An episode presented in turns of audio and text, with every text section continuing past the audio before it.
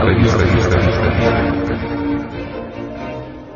No, no, no, no, no. Edición 202 marzo del 2011.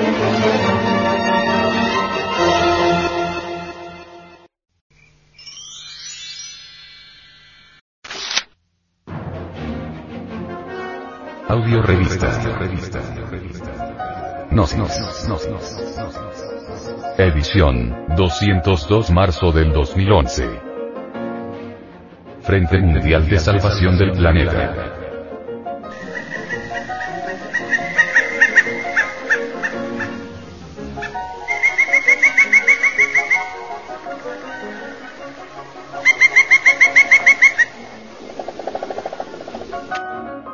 Etanol, un combustible que genera gases contaminantes.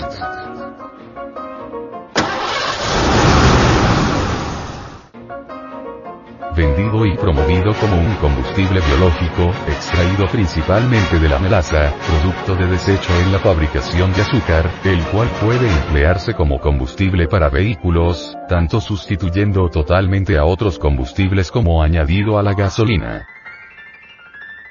Al poder mezclarse en cantidades variables, el etanol puede jugar un papel decisivo en la transición del empleo de derivados del petróleo a combustibles alternativos. El etanol puede mezclarse con la gasolina en cantidades variables. El combustible resultante se distribuye en mezclas comunes, como la llamada E10, un 10% de etanol y un 90% de gasolina, también conocida como gasol, o la cada vez más usada 85, un 85% de etanol y un 15% de gasolina. El etanol puro, E100, también puede ser empleado en motores de combustión modificados para poder emplear gasolina o etanol, tanto puro como en mezclas variables. El etanol mezclado con gasolina puede emplearse, incluso, en motores sin modificar, mientras que la modalidad pura reacciona o se disuelve con ciertos materiales de goma y plásticos y debe emplearse en motores modificados. Sin embargo, no todos son ventajas en su uso. El etanol produce, durante su combustión, más gases de efecto invernadero que la gasolina. Cerca de 200 personas adicionales morirían cada año debido a problemas respiratorios si todos los vehículos en Estados Unidos usaran mayormente etanol para el 2020, indica un estudio. Cerca de 4.700 personas mueren cada año por problemas respiratorios provocados por el ozono, el componente invisible de la contaminación, y partículas pequeñas. El etanol elevaría los niveles de ozono, especialmente en ciertas regiones de países que están usando etanol, ya sea puro o en mezcla con la gasolina.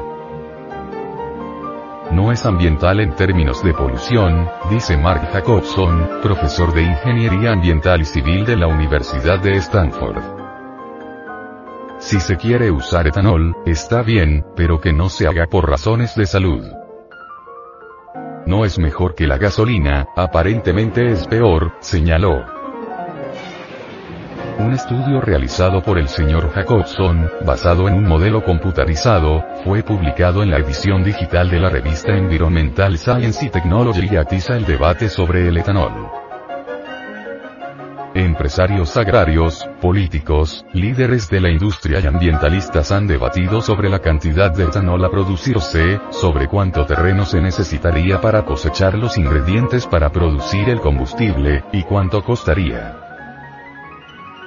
Ellos también están en desacuerdo sobre los beneficios del etanol en el sentido de reducir el consumo de gasolina y sobre el combate contra la polución, especialmente los gases responsables del calentamiento global. En los Estados Unidos se anunció que se promovería la reducción del consumo de gasolina en 20% en el lapso de 10 años sustituyéndolo con combustibles alternativos, principalmente etanol. Científicos de la Agencia de Protección Ambiental calculan que eso podría significar un aumento de contaminación de cerca de 1%. Esto demuestra lo que el venerable maestro, Samael Aumeor, dice. El intelecto luciférico, astuto y repugnante, crea problemas pero no es capaz de resolverlos. existen toneladas de teorías que nada resuelven y todo lo complican, los problemas vitales de la existencia continúan como siempre y el mundo se halla muy cerca de la Tercera Guerra Mundial. El animal intelectual falsamente llamado hombre, se siente muy orgulloso de su razonamiento subjetivo y miserable que nada resuelve y todo lo complica. El tremendo batallar del pensamiento ha demostrado en la práctica, ser precisamente el menos indicado para resolver problemas. Lo que se abunda mucho por esta época de crisis mundial, son los sabiondos que todo lo quieren resolver y nada resuelven. Los sabiondos dañan los frutos de la tierra con sus injertos absurdos, infectan a los niños con sus vacunas de tuberculosis, poliomielitis, tifo, viruela, etcétera, etcétera.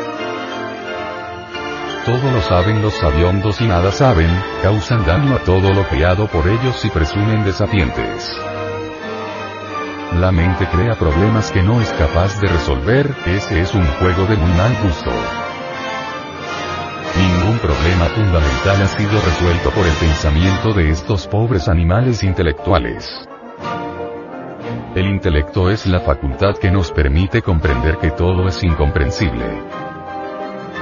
Los grandes intelectuales han fracasado totalmente como lo está demostrando hasta la saciedad, el estado catastrófico en que nos encontramos.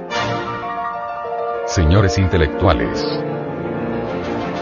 Ahí tenéis vuestro mundo, el mundo caótico y miserable que vosotros habéis creado con todas vuestras teorías. Los hechos están hablando por vosotros, habéis fracasado orgullosos intelectuales. El batallar de los razonamientos es egocéntrico en su naturaleza íntima, nosotros necesitamos de una nueva facultad que no sea egocéntrica. Necesitamos que pase el batallar y el pensamiento quede quieto y sereno, esto solo es posible comprendiendo muy a fondo todo el mecanismo de la razón subjetiva y miserable. Pero ante todo es indispensable comprender, que la conciencia de los seres humanos está dormida. Desgraciadamente, las gentes no quieren entender que están dormidas, todos creen que están despiertos, mas duermen. Las gentes manejan carros soñando, hacen negocios soñando, andan por las calles, convencidas de que están despiertas, pero duermen profundamente, sueñan. Podemos asegurar que existe un 97% de subconsciencia y un 3% de conciencia. Hablando con otros términos diríamos que en un 97%, la conciencia está dormida y que tan solo hay un 3% de conciencia despierta. Sin embargo, existen gentes que no alcanzan al 3% de conciencia despierta. Normalmente llegan al 2%, y hay quienes tan solo llegan al 1%. Pero si nosotros le decimos a las gentes que tienen la conciencia dormida, no lo creerían, más bien se ofenderían. Resulta trabajoso, pues, decirle a las gentes que duermen, porque no le creen a uno, creen que están despiertas o creen que uno las está hiriendo, que uno las está ofendiendo. Es necesario despertar y las sagradas escrituras insisten en la necesidad de despertar. Desafortunadamente no enseñan, no dan la clave, no dan la explicación. Es necesario, pues, explicar y eso es lo que estamos haciendo aquí, precisamente. Enseñando el camino del despertar. ¿Cómo lograr ese despertar? El fundamento está en la disolución del ego, eso es incuestionable y es además un asunto que los gnósticos no ignoran. Desgraciadamente, nosotros jamás nos preocupamos por despertar. Desde el amanecer de la vida, nosotros no hemos evolucionado. Si estudiamos el Génesis, en principio encontramos belleza, el paraíso terrenal, etc. Y luego vemos cómo la humanidad ha venido involucionando, degenerándose más y más y más. Si disolviéramos esos actores que cargamos dentro, al yo de la ira, al de la codicia, al de la lujuria, al de la envidia, al del orgullo, al de la pereza, al de la gula, etc. Nuestra vida se convertiría en una obra maestra.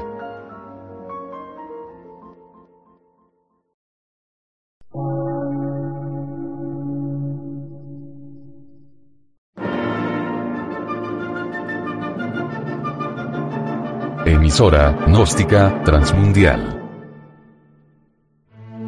por una nueva civilización y una nueva cultura, sobre la faz de la Tierra.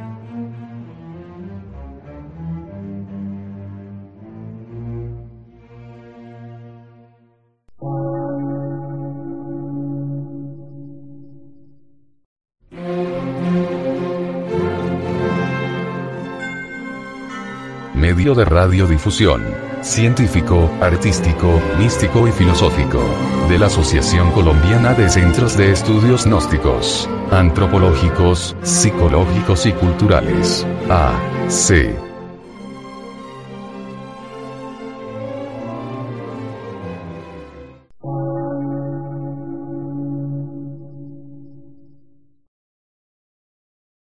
Lectura en movimiento. Difusión sin fronteras.